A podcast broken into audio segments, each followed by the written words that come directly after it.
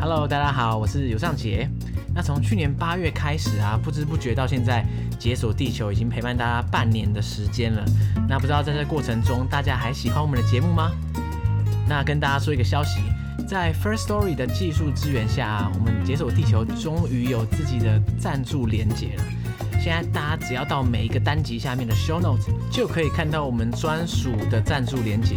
那点击之后啊，就可以轻松免登录，直接透过 Apple Pay、信用卡等等的方式来直接小额赞助解锁地球喽。那因为大家知道我们在做 Podcast 的节目，不管是购买器材或是上传到云端空间，其实都是需要很多的成本。那所以也希望大家透过小额捐款来支持我们啦，让我们每次在录音的同时有咖啡可以喝。那所以呢，每一个捐款我们都非常谢谢大家的支持。那希望大家也可以用行动来鼓励我们继续做节目下去。另外，还没有在脸书还有 IG 上追踪我们的听众啊，赶快到脸书跟 IG 搜寻“解锁地球”，才不会错过我们每天更新的精彩照片哦。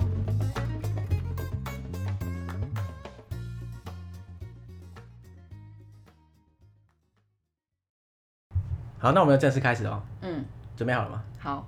你准备好面对自己的声音了吗？嗯，我现在已经冷静了。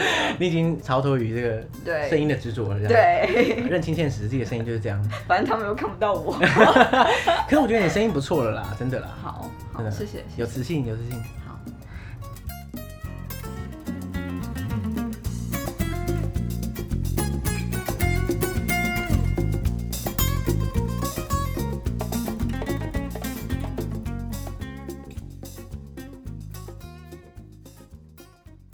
呃，好，我们今天的特别来宾就是 J。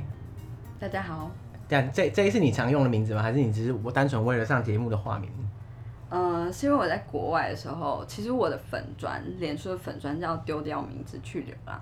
然后那个时候就觉得我在流浪的时候，我不想要用我的本名，本名，然后或者是我之前在用的任何名字，嗯、我就想要用一个代号。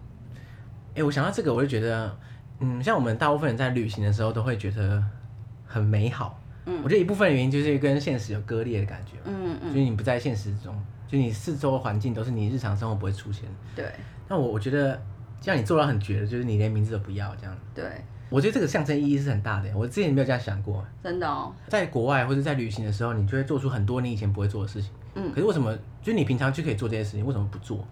我觉得就是因为你四周东西都太太熟悉、太固定了，对，所以你不太可能说突然跳脱这个框架，嗯，做什么事情，嗯。可是你连名字都没有，你名字都换的时候，其实根本没差哎、欸，因为你就会觉得说，哎、欸，我根本就是不同的人，嗯、其实我不代表我自己这样，嗯、那我可以做的事情，其实就你知道，完全可以超脱你原来的框架这样，嗯嗯，所以你在整个旅途上，其实对你来说，相对于你去旅行前，应该是截然不同。对，我筹备了这个旅行，筹备了一年，然后我是等到。二十岁的时候，我才就是因为休学不需要爸妈同意，所以我后来就直接休学。然后我是买了机票之后，才跟家里人说：“嘿，就是半年之后我就要飞喽。”然后我已经签，就是我不需要你的同意，我只是让你知道而已。所以你那时候就是 你先规划好，说我二十岁的时候就要做这个事情。对，呃，二十，我应该是二十一吧。二十一，我忘记我。对。你该不会你忘了现在你几岁？二十三，没关系，就是大概大概大概。对对，大概。所以你规划好，然后觉得说我时间到了，我就会休学，然后去环游世界。对。那你也预先存了一些钱。对。所以你真的规划很久哎，处心积虑。对，一年吧。可是我觉得，我觉得那个时候就有点像是我自己也不知道自己在干嘛，因为我是主修阿拉伯语，但是我很犹豫，之后我真的要走这条路吗？但因为我是连逛夜市都会全部逛完才决定说我要吃什么的人，你就是不能放弃任何一个未知的角落。对，然后我就觉得说，如果我在什么东西都没有看过，还没有探索完，然后就决定要走这条路，因为其实我觉得路会越走越窄，有点像是沙漏的感觉，嗯、所以我就觉得，哎，那那我要把这个沙漏就。弄宽一点，这样露出来的东西才会比较多。不过你也弄得太宽了一点。对，对，我觉得其实很可惜的就是这样。就像我们之前在节目中也有稍微提到一下，我觉得台湾的学生很多在考试的时候非常认真，对。可是最后选志愿的时候却很无知，对。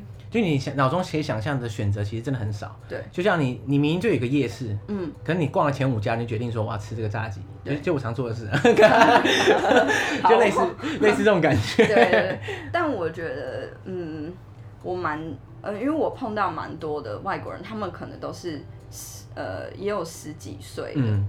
然后他们就是先休学，有个 gap year 这样子，嗯、然后他们是后来才会决定说之后要主修什么，对。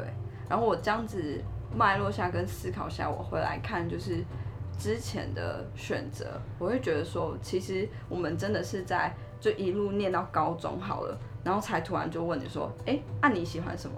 对。可是对于大部分的人来说，他花了很多时间在读书，在准备。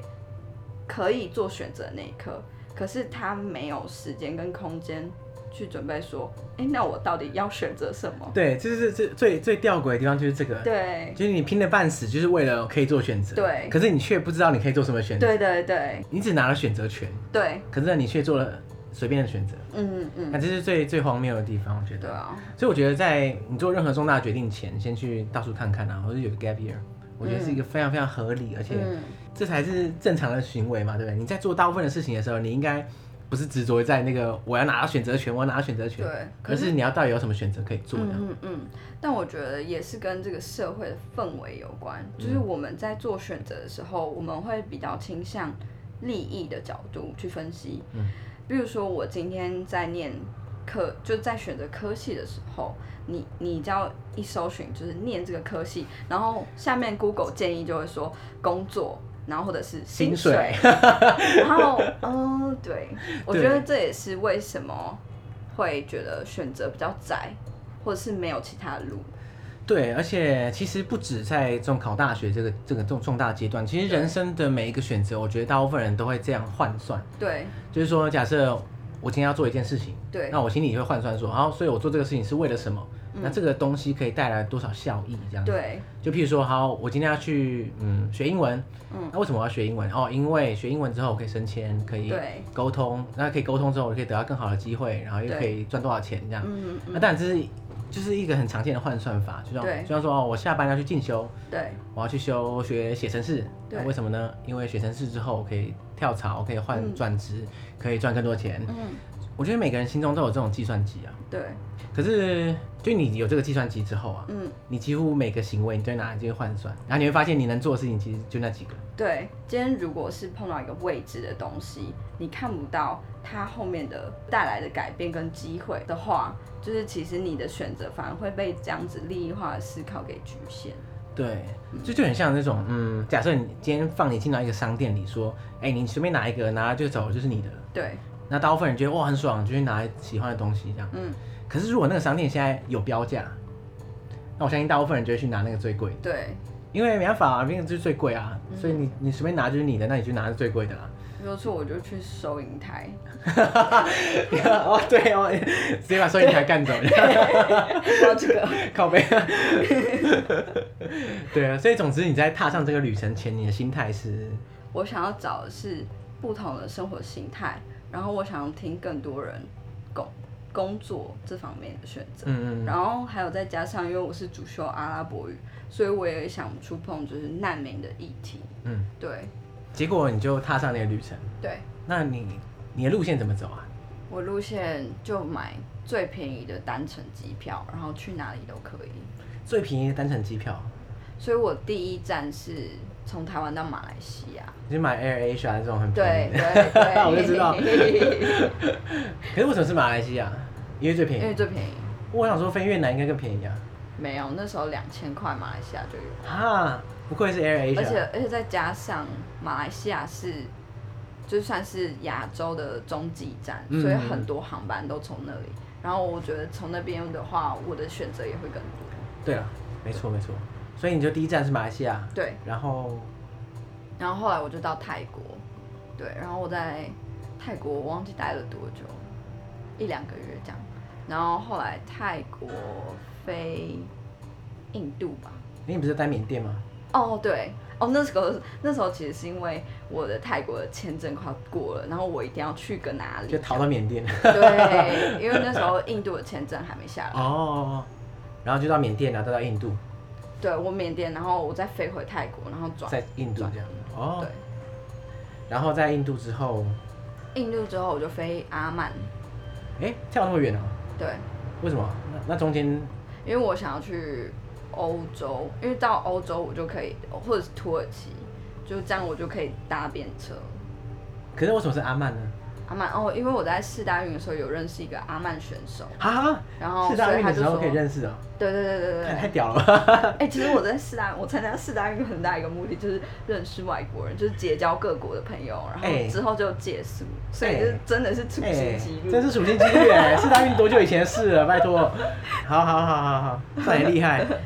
所以你到阿曼去，就是找这个、嗯、这这个朋友，对对对，然后我在他家住了一个月吧。哇，住一个月很久呢。嗯，因为因为我后来原本是住两个礼拜就要走，然后是他就说，哎、欸，你就是我们家的人，再留下来，再留下来这样子。哇，超级好客。然后我就哦好，嗯对。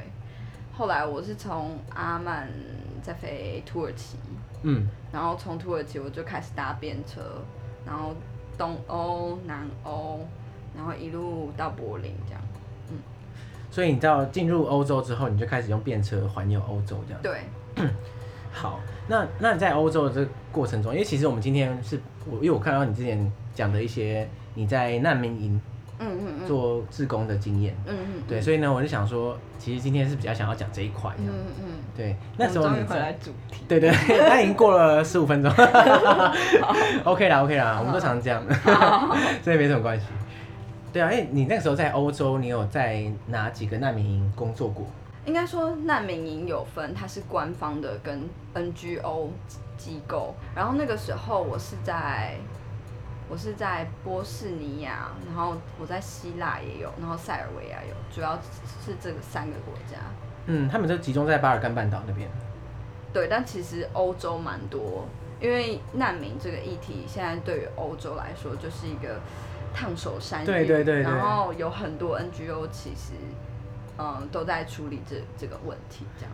好，因为你说你一开始出发前你就对难民议题蛮有兴趣的，对。可是，那你实际到了欧洲之后，你要怎么开始？就是你实际接触到这些难民的议题啊？就因为因为大部分人旅行者，大家都经常旅行，对。你也不太可能说，哎，我突然跑一个难民营，就跟他说，哎，我在这边工作，或者说，哎，我要了解一下这边的背景？对，呃，我那时候是。我其实是到希腊，我才开始就是找有没有难民相关的 NGO。嗯，然后那个时候我在雅典的时候，反正巧合我就租了一间，在那边租了一间房间这样子。然后刚好我的室友有两位都是在可能难民的 squat 或是机构在当志工。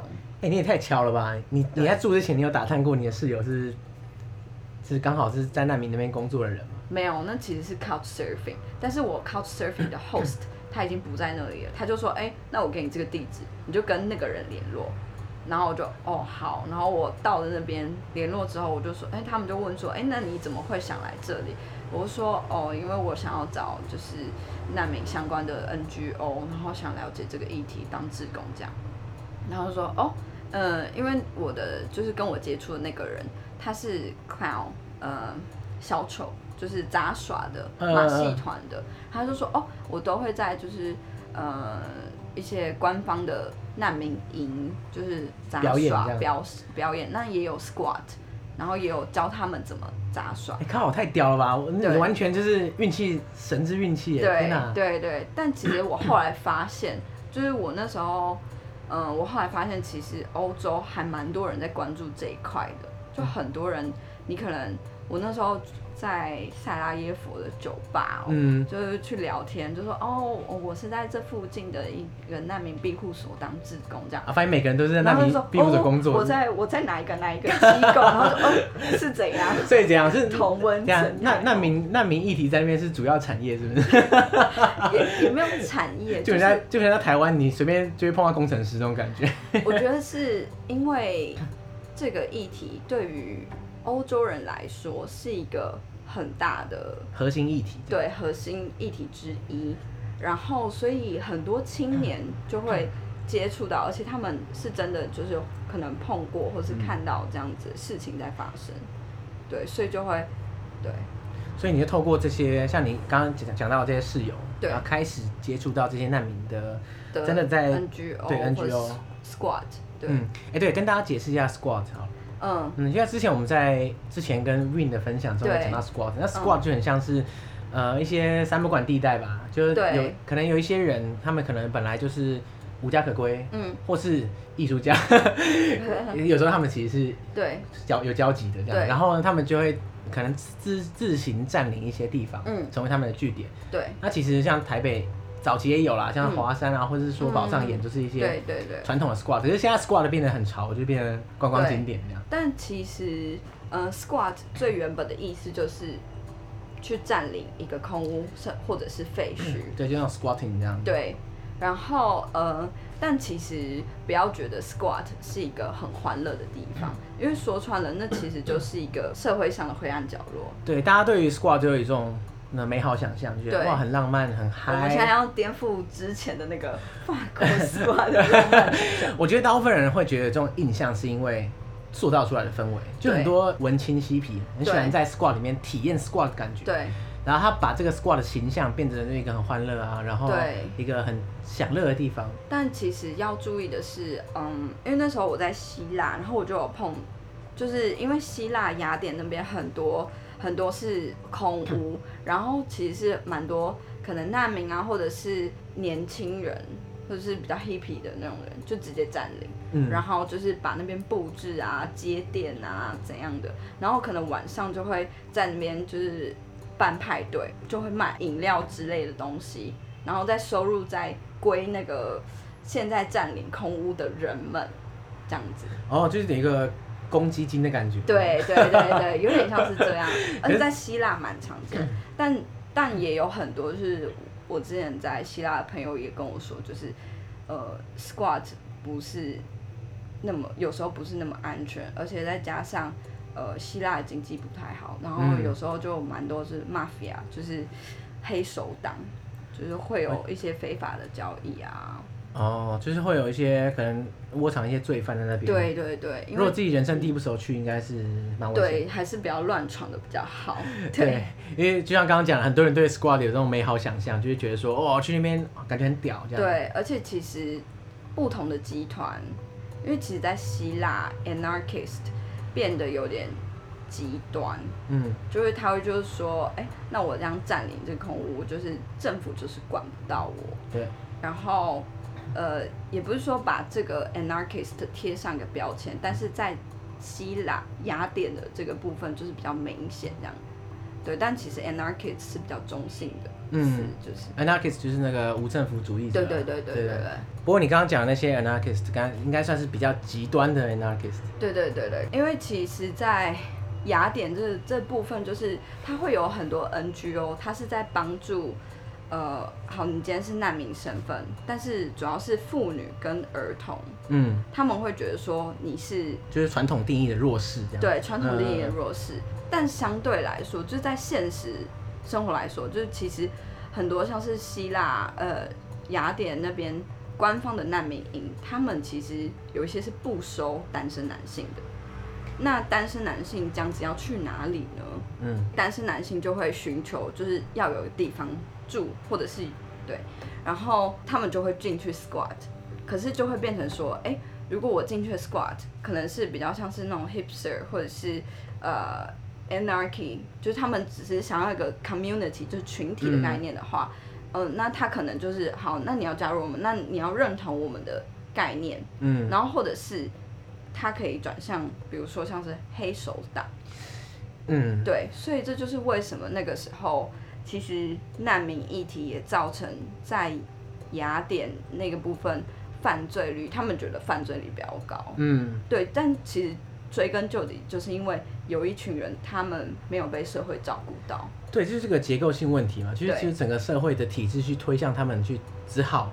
没有选择，对，就变成黑手党一员这样子。而且其实在，在嗯雅典，因为我后来有去一个叫安卡的组织，A N N K，哎，还是 A N K A A，我不太确定。对，反正那个组织它是西欧那边有钱的国家赞助的，嗯、然后的一个计划。那它主要就是帮助呃像这样子的难民有技术，嗯、比如说手工艺啊什么的。然后我在里面就认识一个来自摩洛哥的人，嗯，这样，然后他他就跟我说，其实就算是在街上摆摊，就是因为他一看就知道可能是中东的面孔，所以警察就会问他说，哎，那你有没有那个？呃，因为他们要有一些文件，这样，那你要给我文件。嗯、他说，就算他秀了文件，警方还是会刁难他。然后，所以这就是难民他们的处境。嗯，我其实很犹豫要不要用难民这个词去规划这一群人。嗯、对对。那这些人的来历大部分是，就是他其实很难讲，但是你只要想，就是这是一群人，可能因为经济。或者是战乱的因素，嗯，他逼不得已，可能要寻求非法的途径逃到其他国家。对，对，这是我对难民的定义。对，那因为近年来就是欧洲的难民议题这么就是这么热烈，是因为主要是因为叙利亚内战，所以一口气涌入很多很多的战乱的难民。像你接触到这些呃在难民营啊，或者在 squad 里面的难民，他们大部分是是因为这样来的吗？还是说你觉得这个比例是？我觉得很难讲哎、欸，因为呃，其实不只是只有叙利亚内战，比如说像是阿富汗，就我在塞尔维亚的 sheet 接触到的，呃，他们那个族群，它是主要是来自阿富汗，嗯，然后阿富汗是因为塔利班的关系，就是极端主义，对，对，然后所以他们的经济是受创的，在那样的经济下，而且他们就是。可能一户人家就是可能一个核心家庭，然后会生好几个小孩这样。嗯。所以对于他们来说，他们就会想说，哎、欸，那我是不是去其他国家会有更好的生活？然后，而且一旦我可以在那边工作久了，是不是可以取得居留证什么之类的？然后我才对，主要都是为了更好的生活。对，可是他们因为也没有什么合法的途径。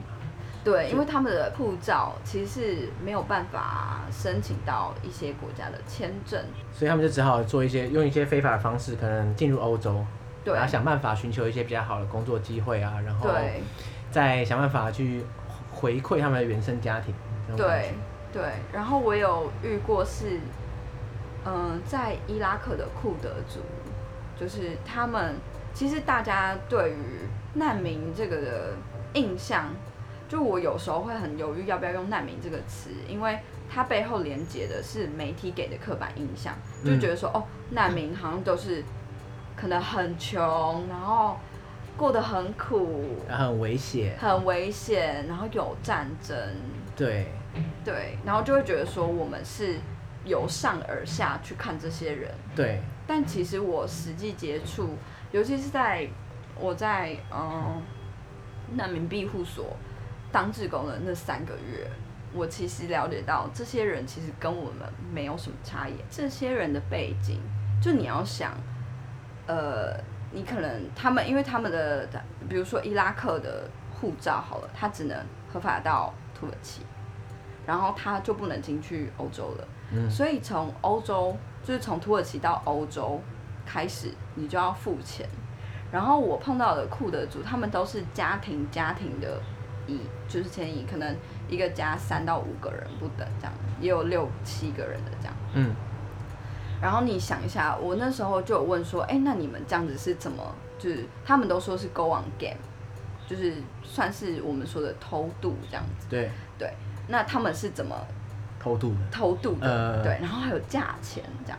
然后他就说，哦，我他就说，因为我问的那个爸爸，他们是一家四口这样。然后他就说，他从土耳其要到希腊要先付十万台币，哇，很贵耶，很贵。所以你要想，现在你看到的人，那些被称之为难民的人，他们可以从中东这样跑出来到欧洲，有一些跑到很西欧的，其实是一种阶级的体现，就是你要有家里是要有足够的财力，你才可以负担得起。偷渡的费用，所以很多人是连当难民都没资格。对，然后那你就要想，那那些被困在战乱的地方，或者是经济真的很差，然后都在挣扎的那些人要怎么办？因为光是我们媒体视角看到的真的是难民的人，事实上是比较好的那一群。对，他们背景条件都比较好。对，他们其实就我的观察下，或者是就我在庇护所的观察之下，我觉得，因为我随便跟跟一个人讲，就是说，哎，那你以前在做什么？好，有的人是以前在当老师，在伊拉克当老师。有的人是在开意大利餐厅，然后以前是有跑车，嗯、就还他，你真的是你去跟每一个人就问说你以前在做什么，他就会给你看他们家的院子有多大，然后跑车多贵，然后而且他们的服饰、家里的配备，就会知道说你是是高，真的是有钱人，应该是中高阶级的、呃，至少中产以上。对，而且像是我。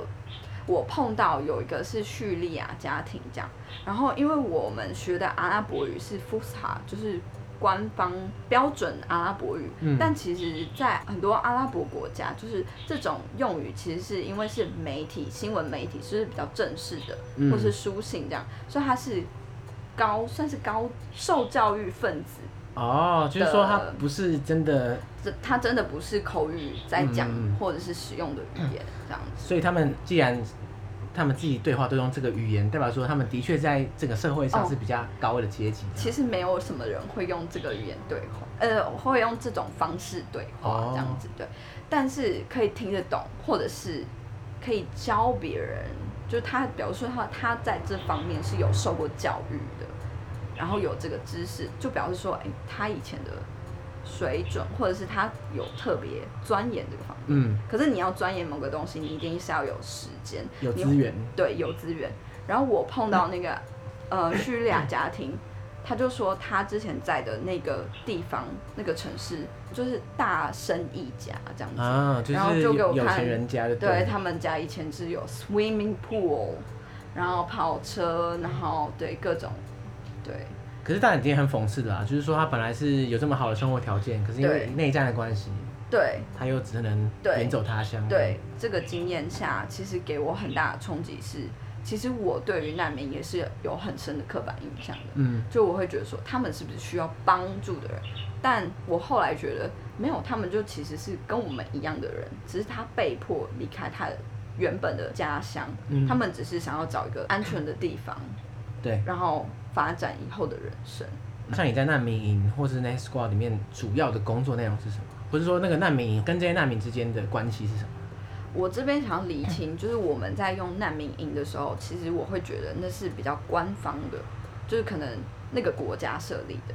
那国家设立的难民营里面，它可能就会有基本配备，比如说像是呃货柜屋，然后它就会配说好你货柜屋要有几个家庭住在里面，然后它可能就会有。比如说房子冷气这样子，像我之前在塞尔维亚带的机构叫 No Name Kitchen，呃，我不确定它有没有中文翻译这样。我猜应该没有。对，靠你靠你翻。没有名字的厨房，没有名字的厨房这样。那它主要就是在运送一些物资、食物、热食，然后给那些可能在就是需要帮助的人这样子。嗯，所以那个算是私人机构。呃，不能说是私人机构，应该算是 non-profit organization 非盈利机构。哦，对，所以你在那边工作，你在那边的工作内容就很像是说，你们提供难民一些食物。对，食物。但我觉得最重要的是产生连结，就是让他们知道说，你不是被社会遗弃的。嗯嗯。我印象很深刻的是，我在离开的那个时候，我迷路了。反正那个时候就是有一个看起来蛮年轻的人，然后他也会讲英文，所以我就问他，哎，是是往哪里走什么的，然后他就帮助我这样子，然后他，然后后来我就说，哦好，然后那之后我不会的话，我再问路上的人这样就好，然后他突然就问我说，你问这边的人，他们都会帮助你吗？我就说，哦对啊，他就说。都没有人要帮助我，可能是因为我来自阿富汗，他们觉得我是难民，然后我就看到就是他眼里的光就突然暗淡，我就觉得好心酸哦。所以他觉得说，因为你问路都有人会回答他，回答你，可是他去问路都没有人会鸟他。对，我觉得那其实体现的是一种，因为大家对于难民的印象，然后而且在欧洲其实也加深了种族歧视。嗯，就我记得我在 No Name Kitchen 工作的时候，我们墙壁就是会被涂鸦，会被涂鸦，就是难民滚开。你就涂在你们 No Name Kitchen 外面，就是、就是、Migrant Fuck Off，就是这种很强烈的歧视记记呃歧视字眼这样。对，然后我们的车上甚至被画上 Nazi 的 mark。哎、欸，这个有点太超过了吧？对，嗯，但其实跟那个那个地方的历史什么有关，但我不太确定。可是这就是当下我们在那边感受到的敌意跟氛围。而且他敌意不只针对难民，还针对帮助难民的人。对，但是其实不是只有民间会这样。就是我，因为我们 No Name Kitchen 是在很多地方都有据点，然后其实我们在我那时候是在塞尔维亚，然后我们在克罗埃西亚的组织，因为我们那时候车坏掉，所以克罗埃西亚组织要载一些物资还有车子，然后要从克罗埃西亚这样开到塞尔维亚，然后结果被海关拦下来，因为他一看就知道说你这个是要帮助人的，嗯、那应该就是帮助难民的，对，然后。就被记下，被拦下来，然后就说不可以通关。那原因是什么？没有给你什么原因。我在塞尔维亚算是幸运的，就是在克罗埃西亚那个边界，就我们那个组织就有发现一些事情，然后在里面当志工的人变成黑名单。过关的时候他会特别检查，然后有可能他就会把你就是扣在那边，然后可能几个小时。小房间这样子。对，之类的。就是因为你帮助过。难民，而且你是在这个组织底下，是不是因为就是，譬如说难民，就会有人会觉得说难民就可能会非法过境啊什么的，他会觉得说这些帮助难民的人会不会就偷偷帮难民？从政府的角度会觉得说，你们这些 NGO 其实就是在鼓励或者是帮助这些非法的移民。嗯，他会觉得说他不能明目张胆的说反对难民、反对移民这样，但是呢，这些组织感觉起来就是。大开就是大门这样子，就帮助难民啊，然后就是变相鼓励难民来这个国家。我觉得，我觉得我在那个 NGO 里面是有感受到政府的这个态度这样子，而且再加上其实现在也因为难民的这个议题，在欧洲许多国家，他们的极右翼分子就崛起，嗯，所以他们其实是觉得说，哦，这是我们的国家，然后会觉得说更加深种族。议题、嗯、对，不过就会比较排外一点。近年来，就是各个国家极右翼都是很猖獗这样子。对，所以欧洲的极右翼感觉起来，一天到晚都会拿难民来做文章。对，而且会煽动仇恨的情绪。嗯嗯，所以这些帮助难民的 NGO，在你观察下，他们只是背负受敌，就是不管是极右翼分子、一般的大众，或是甚至政府官方。都喜欢找他们查这样。对，但其实也也不能忽略说，其实有一些有些国家就是在民间还是会有觉得你就是跟我们一样的人，所以我我想要我有能力，我可以援助你。像我在波士尼亚就有一个也是波士尼亚人，是一个女生这样，但她是每个月都会在一箱的可能蔬菜啊、水果或者是衣服之类的，就是到我们的庇护所这样。嗯然后，可是他是波士尼亚人，然后他是在波士尼亚，就是呃，他有经历过战争，嗯，所以他可以了解说，呃，战争带给人的残酷跟无情，还有那是非自愿的，所以他就很致力于就是跑各个难民营啊，或者是难民 NGO，然后想办法用金钱、用物资去援助他们这样子。对啊，嗯，对啊，一个国家里面不可能所有人都是排斥难民，对对对，一定是有人会声援这样子。对，只是这个比例或者这个声量，其实我觉得作为一个做 NGO 的人来说，会觉得很无力，可能就来自于这样。对，我其实那时候在 Sheed 有很长一段时间是感到很无力跟无助的，因为那个时候，那个时候其实有发生一件事，就是在那个当地有一个叫 Checknip 的的组织，他们甚至是。NGO，但他们其实就是一个国族主义分子，极右翼 NGO，对，超怪，对不对？超怪。然后那个时候，就我到 哦，我知道，就是类似那种同促党的概念，对对，合法合法帮派分子，对。然后他们就是一群，因为 Sheed 是一个很小的镇，大量人口外流这样子。然后我觉得他们可能就是平常没事干。我到那个 NGO，然后我们。志工住的地方的时候，就那一天，我就说，哎、欸，那跟我联络的那个人怎么不见了？因为我因为他我们失去联络，所以我在街头迷路了大概三十分钟嘛，就我就找不到住的地方这样。然后就说，哦，对不起，我们今天没有办法，就是很热烈的欢迎你，或者是气氛很不好，是因为我们有三个志工现在在警局。为什么？嗯、呃，就是因为那一天，就我们的那个组织主要是去 squat 里面。就跟呃，比如说难民就约好时间，然后我们就去送热的食物或者是茶。嗯、早呃下午的时候大概是他们吃早餐的时候，就是送面包一些物资这样子。然后晚上的时候是送热呃厨具，然后他们煮热食这样子。嗯。但那一天早上去的时候，就是志工们已经有收到讯息，就是说呃 Checknik 会有行动。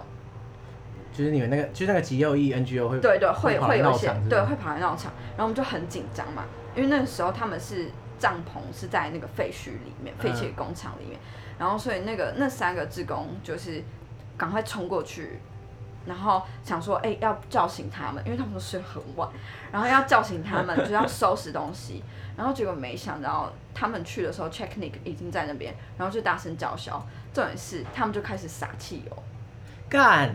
然后他们，有什么毛病啊？他们撒汽油就算了，所以那个时候我们的志工就试着跟他商议说：“哎，那我把他们叫醒，我们会立刻离开这里，因为其实 squad 说出来就是非法占领的，我们就知道好，对我们可能理亏了这样子，然后我们也要保护他们的安全。那三个志工就赶快就是收拾，叫他们收拾，但是在收拾过程中，他们直接点，有一位志工他甚至就在帐篷里面的时候差点被烧死啊！我你。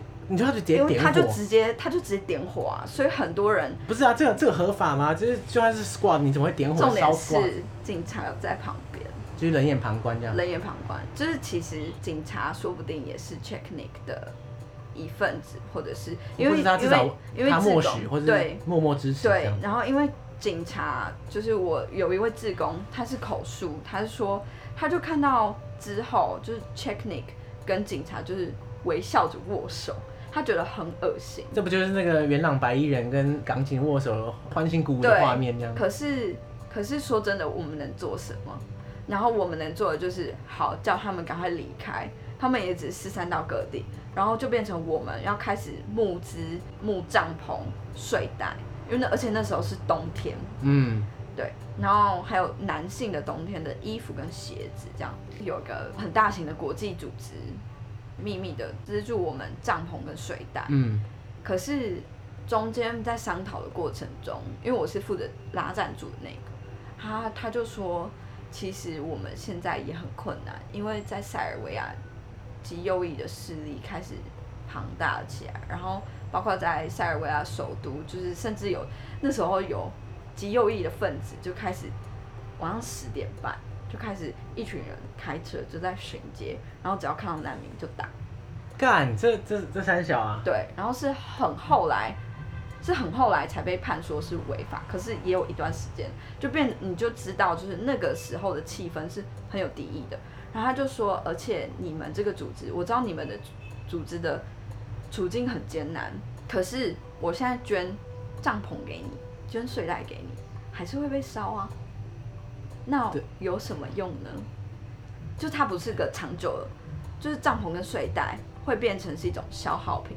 嗯、我们那个时候，他后来还是赞助了我们，就是八十个睡袋，然后十几个帐篷这样子。可是根本无法解决，还是没办法。对，因为就是会有这些敌意的，这当地的那个 Checknik 就会来烧。然后我记得我在那边待了一个月，然后我那时候第三个礼拜的时候，他们捐的东西差不多烧被烧光了。对，而且他们就是超无聊。就我们后来，我就想说，看那这样是怎样？就是我觉得法律还是会站在我们这边。我那时候还很笨，就是还相信那个国家法律。可是你光是看到 Checknik 跟跟警察那边握手，因为我那时候不知道，我就觉得说，呃、可是警察还是不会偏袒他们，偏袒他们，就是法律啦，法律。嗯嗯。对，然后结果没有想到，就那三位职工背叛说一个人要交一百。一百欧还两百欧，你才能被保释，不然你就要坐几个礼拜的牢。然后他们被判在几个礼拜之内就是要出去，被算是被驱逐出境嘛。而且半年，半年当地人吗？不是，是外国人。的呃，两个德国人，嗯、一个意大利人，然后就就说，哎、欸，你要被驱逐出境，然后半年之内不能再回来这个地方。嗯、然后我就觉得，现在是怎样？我们是 humanitarian 人道救援组织，哎，然后今天我们没有做错什么，因为他们在过程中就是。他们在向警方，比如说做笔录的时候，警方完全没有给我们这一边有任何机会发言，他就单方面就是采他的。而且 Checknik 他直接诬陷我们，就是他就说，哦，这些人对我有暴力行为，他都烧人家帐篷了，还还而且而且其中一个人还推起，就是一个很弱小的职工，嗯、就是推一把，然后摔碎他的手机，然后可是他反过来诬陷说我们对他有暴力行为。但我们这边完全没有任何供词跟找或者是变的机会。你可能说哦，你可以去跟大使馆求助好了。德国大使馆就是说，哦，我们从来没有碰到这个这个这个方向的议题，我们从来没有碰过这个问题，我们不太知道怎么解决。那我帮你找一下方法，后来就没有下文。他是不是不想解决？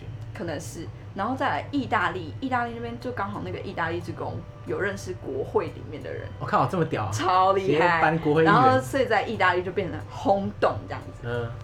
可是后来大使馆就是很严重交涉，呃，也没有交涉，我不知道他是怎样。但是后来大使馆就说我们也有尽力了，但是呃，那是他国的法律，我们其实也无法。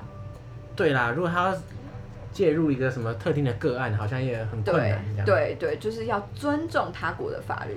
然后在那个时候，我就觉得法律怎么会变成二者的保护盾？嗯，在这个情况下，呃，我们做人道救援的工作的时候，反而会变成是有罪的。然后呃，其实我会回来是因为疫情，但像这样子，因为疫情突然爆发之后，第一各国的。海关或者是检查哨，他们检查的更严。嗯，然后他们会，呃，比如说像在克罗埃西亚跟波士尼亚的边界，好了，他们的警察用更暴力的手段。最近我看到是在波士尼亚，他们直接对人喷漆。你说人是指难民吗？对，喷漆哦。对，他们就直接拿有颜色的呃颜料就这样喷，然后拳脚殴打，就他们是会把人打到。流鼻血就是受伤的那一种。你说就是他觉得你是非法难民，所以他就是揍你一顿这样。对对对，他们的目的就是说你不要进来，而且因为疫情的关系，你就是会更守得更严。因为他这样的话，他可以合理化他的行为。对，他这样子合理化他的行为。哦、嗯，其实我觉得就是这种疫情的东西，就很像战争，就他可以合理化很多行为。你现在有个共同的敌人，所以他可以塑造出来，然后他，可以把这个这个指向性投向那些难民，就整个民族会变得更。排外跟极右翼，就是各种各种都会冒出来，什么牛鬼蛇神全部都会出来。对。然后他们就登高一呼，就好像是，你知道吗？就是这些行为都是合理的。对。然后，但这这也造成很多现在，比如说在支援难民这一块的 NGO，他们缺乏志工，这是第一个。然后再来第二个，物资跟资金，因为。呃，没有志工，因为其实很多机构 NGO 他们会想要招国外的志工，可是现在大家都不能出国。对，然后其实国外的志工他其实会带进很多人脉跟资源，嗯，那这也是他们资金的来源之一。哦，了解，就是他每个志工他可能背后都有一个他本来的母国家他认识的人，对，他就可以从那边做宣传，对，然后就拿到一些资源，对，拿到一些资源，因为其实真的说真的，做这些 NGO，他要。一直这样维持下去，而且你就知道是在烧钱。你得到的回馈可能就是你看到这些人们，他们可能暂时有个安全的地方住，或是有朋友，他们可以聊天，让他们知道说他们不是被遗弃的、嗯、的时候，你会感感受到的那是心灵上的回馈。嗯，可是说真的。就是那种 NGO 要营运下去，其实说穿了，就还是很需要资金，就烧钱这样。对啊，嗯。可是现在没有自工，就等于没有钱，没有资金，没有物资。对，而且再加上就是，其实也因为疫情的关系，其实也不光是 NGO，就很多人都在面临经济上的困难。对对对。在这个方面的时候，大家都会比较想要顾好自己。对，就变得更保守了，就是说哦，我自己都有问题，我就不会帮你了这样。对。但我现在，我我之前在的那个 No Name Kitchen，他现在就是还是有用一些联络到一些当地人，就是愿意当志工的人，嗯，然后有留在那边。他们有出一个什么 health project，因为其实像是比如说难民营好了，他们是没有提供任何医疗帮助的。官方的态度就是觉得说，哦，你们这些人就是非法来的。我现在没有资源，我现在国内的资医疗资源都有限了，为什么要分给你们？他、嗯、然后再加上你们就算在这边怎么样了，其实也不干我的事，因为你就是非法来的。他可能他的潜台词就是他乐见其成。对对，所以我在嗯，我的阿富汗朋友有传简讯给我，他就说：“J，你可不可以写一些资讯传递出去？”就我们这边是他在，因为他在其中一个难民营，然后他们是没有办法出那个难民营的，嗯，所以他们也没有办法去领钱，然后也没有办法出去买东西什么的。但在里面的食物跟空间什么是不够的，嗯，然后更别说食物，他说食物给的很少，嗯，加上没有医疗资源，在这种关键的时候，就是什么资源都没有，是最恐怖的事情。对，而且会有恐慌。对，我觉得大部分人，大家在像我们的听众在台湾，可能就很难想象，因为我觉得台湾就是一个所有资源都是整个社会架构是很完整，所以你不会说你觉得你随时会挂掉，没人会鸟你。对对，相对来讲，我觉得也是比上不足，比下有余。但我觉得台湾，而且尤其台湾在疫情之下，就是相对来讲，相对于欧洲来讲，就我们在这个时期，在疫情的高峰期，我们还可以正常上下班。对。是一件很难得的事。对，可事实上，世界上很多角落的人，就是面临这种生死存亡，对，没有工作，就他不，他也有很多死法，就他可以，他也可能病死，他也可能没有工作，对，而饿死，各种方法都有可能。其实都是，就是大家在台湾是不能想象的事情，这样子，可一直都在发生。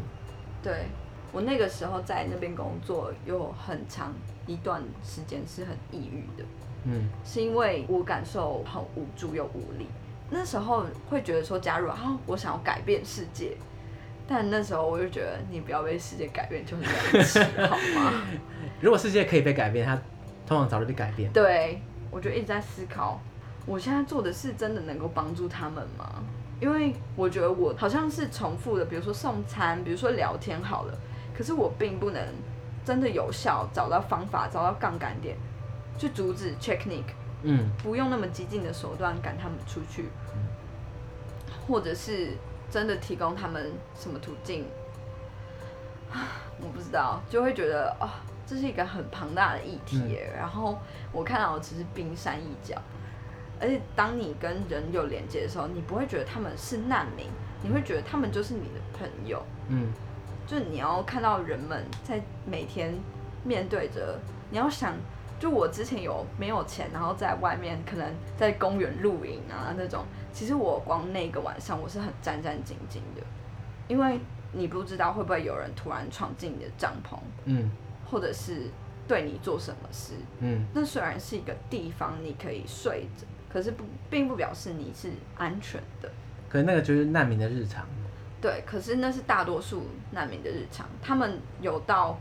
难民营的虽然有安全的地方住，可是对他们来说，那只是暂时的栖身之所。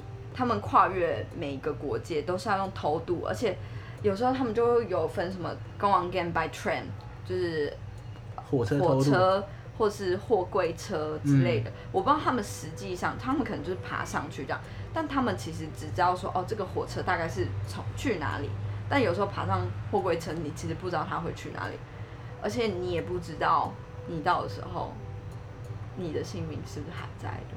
对，因为像之前那个英国货柜车事件，对，偷渡客用冷冻货柜偷渡，就全部都死了。对，所以而且有很多人蛇集团，他其实是更没有道德，就是他可能好偷渡失败，或者是在偷渡过程中，他会拿你的财物，嗯，有一些是会这样子的，然后所以就变成说，他们每一次的跨越边界，其实。对他们来说，好像到了德国、到了法国那些先进国家，一切就会很美好了。我之前有一篇文章是在谈德国梦，但我没有讲完的是，对他们来说，我觉得跟我有点像，就是对他们来说，活下去的动力就是离开这里。嗯，他们抓住了那个希望，可他们没有想到，就是其实，在德国后续，他们的语言、文化跟他们下一代的教育，是真的能够被确保，是有权利的吗？对他，他们可能会觉得说，他冒了生命危险，其实只是取得一个开始的门票，可是后面更多恐怖的事情，更多挑战。对，嗯、然后再加上其实每一次选择，其实真的就像他们说的 go on game，可是他们是在赌命。就他们其实基本上每一步都是你知道生命赌注这样。对，对啊。然后我有时候在写文章的时候，我会思考，我写这些文章可以带给台湾什么样的回馈，或者是台湾人真的会对这个议题有感吗？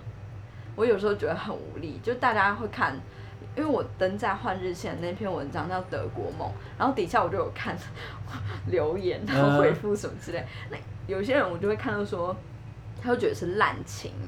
然后或者是觉得哦，他们就是一方非法的投毒客，哦，我就觉得说，我觉得很无力。就是我是看到这些人，他站在我面前，就算我不认识他，我身为人而言的怜悯之心，我是不忍的。嗯，对，我甚至是想要，好，如果我可以，我想要跟你交换国籍，你拿我的护照，你就出去吧。嗯，对啊，因为我觉得大部分人不由分说，直接把人家打成罪犯。我觉得这是很不负责任的一种想法。对，因为这些人他当你问你啊，就是他有很多选择的话，他会非法移民吗？想必不会嘛，因为他没有选择，他体制下结构下就是这样子。对。那你在你在这个结构外面，然后笑说，哎，你为什么要去非法移民啊？那你死的活该啊！这样。对，有点像是何不食肉糜。对，就是这种感觉，说，哎，你们这种不，你为什么不要非法移民就好了呢？对，感真的很奇怪啊！你怎么不吃肉？就是这种感觉。你给我钱啊！对啊，就是在这边，然后好整以暇坐在那边翘二郎腿，然后说哦，你们都是犯罪犯啦，非法移民啦。对，这是一个真的不负责任的说法。对，而且其实难民在很多国家里面其实没有完整的人权的，还有很大一族群，像我们刚前面谈到单身男性，好了，比如说像在阿富汗，他们的观念就是女生要守在家里。所以他们很多是男性，可能是背负着好，我要出去找经济来源，我要负担家计，所以才会有一群的，可能是他们原本不认识，但是后来就是因为单身男性，所以聚集在一起。可是除了官方难民营之外，没有 NGO 是专门援助他们的，然后他们就变成说，好，要么我去 squat，要么我去哪个地方野营这样子。然后但是他们可能，我那时候在波斯尼亚的时候。就有附近的一个单身男性的那个族群，嗯、他们是被抢，被当地人抢劫，嗯、然后有被就是伤害这样子，嗯、可是他们也不能去警局，他们去警局，第一个被问文件，然后第二个可能被遣返，最严重被遣返，然后可是他们这样的族群没有医疗资源，如果今天就是他们是没有办法接触到 NGO 相关获得协协助的话。他们真的是没有人要帮助他们的一群人。他们，而且他们是最容易被这些罪犯吃定的人。对，他抢他钱最安全啊。对，所以有很多人会说，难民就是会带来犯罪率。可是有没有想过，为什么他们会选择犯罪？你知道，很多逃出来的人，他们都是有一技之长的，不然他们怎么会有钱付那个钱？对对对。他们可能很多。有一些是教授，有一些是警员，有一些是看护餐厅的老板，他们过去都是有一技之长的人，他们今天可能逼不得已选择走向犯罪。其实我觉得背后有很大的脉络需要思考。嗯，对。然后我最后想要做一句话总结，就我那时候在跟 No Name Kitchen 的创办人 Bruno 在问的时候，我就我最后就问他说：“那你？”创办 No Name Kitchen 的时候，那你到现在的心得是怎么样？这样，他说，其实我在创办 No Name Kitchen 的时候，只是觉得看到这群人需要帮助，我觉得我需要感跟他产生连接，所以我开始去 Squat 里面，呃，比如说带电的东西，然后给厨具，就是让他们自己煮食，让他们知道他们是有力量站起来，而且有一群人愿意支持他们的，对。然后他说：“但我也没有想到组织可以走到这么后面。可是反过来想，我觉得我们这样的组织存在，不知道是社会的幸还是不幸。因为我们的存在就表示这个社会的结构可能有一些是需要改变的。我们一直存在，也是表示说有一直需要帮助的这一群人。嗯，所以这个组织的终极目的就是自我毁灭。等到这个组织消失的时候，就代表说这群人已经没有这群人存在，需要帮助的这群人，那才是一个完整的社会结构。对，对，Bruno 后来就对我说，他说，其实我到处募款，虽然是为了这个组织，呃，继续运运营下去，因为有这样子的需求，可是我的终极目标是，我希望这个社会最后这群人可以透过合法或者是怎么样，是可以被照顾到的。我们这边施的力就不会那么重，或者是我们根本也不需要存在。嗯、对，对他觉得那才是他的理想社会。嗯，对啊。我不知道多久才人类可以走到这一步。我觉得需要努力，因为目前看不到尽头了。我觉得永远没有尽头吧。嗯，对啊，因为因为这种议题是层出不穷，就一一定会慢慢，就是消掉一个就会冒出一个出来。是啊，是啊。哎、欸，那如果说身为台湾人想要帮助像是 No Name Kitchen 啊，或者像这样的 NGO 的话，你觉得可以怎么做啊？因为我们现在当然也不太可能飞到那边去嘛。对，但实际上，因为他们就是一直在烧钱，所以用金钱 资助。嗯、对，然后呃，如果想要特别，就是因为有听过我的介绍，然后想要资助这个机构叫 No Name Kitchen 的话，呃，我可以搜寻我的 Facebook 专业叫。丢掉名字去流浪，或者是我的 IG W U H。你你你忘记你 IG？没关系没关系。对，我我把贴在 show note，哦，大家自己按就可以。对对对，然后我有写一篇文章，嗯、然后在我的 profile 里面也有就是呃 No Name Kitchen 他们在资助的的那个连接这样子。对。好啊，大家如果呃想要尽一份心力的话，可以到。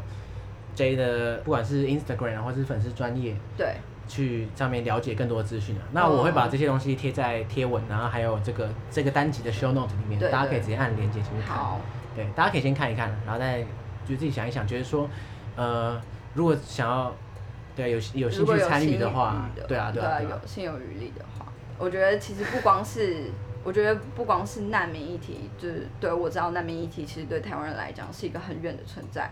可是，就这种疫情之下，我们还可以想的是，我们心有余力的状况下，我们还可以怎么帮助到？比如说，因为这片疫情，呃，受到冲击，其实还有像是很多基金会之类的，也是需要帮助的。对，这个是如果你不想要觉得难民议题跟你没有关系的话，我觉得这个方面是可以。对，对，因为受到冲击的东西很多啦，那难民是其中一块，这样子。对，对，大家可以挑选自己有感的。对对对对对对，然后像是这种疫情特别需要资助的团体的话，就会更需要资助。嗯、对对，好，那我们今天很谢谢 J 来节目上分享，就是这么多难民相关的一些资讯，还有一些他的心得。嗯，因为其实真的还蛮少接触到这样的议题。嗯嗯嗯，嗯好，谢谢大家收听。好，谢谢。好，那拜拜。拜拜。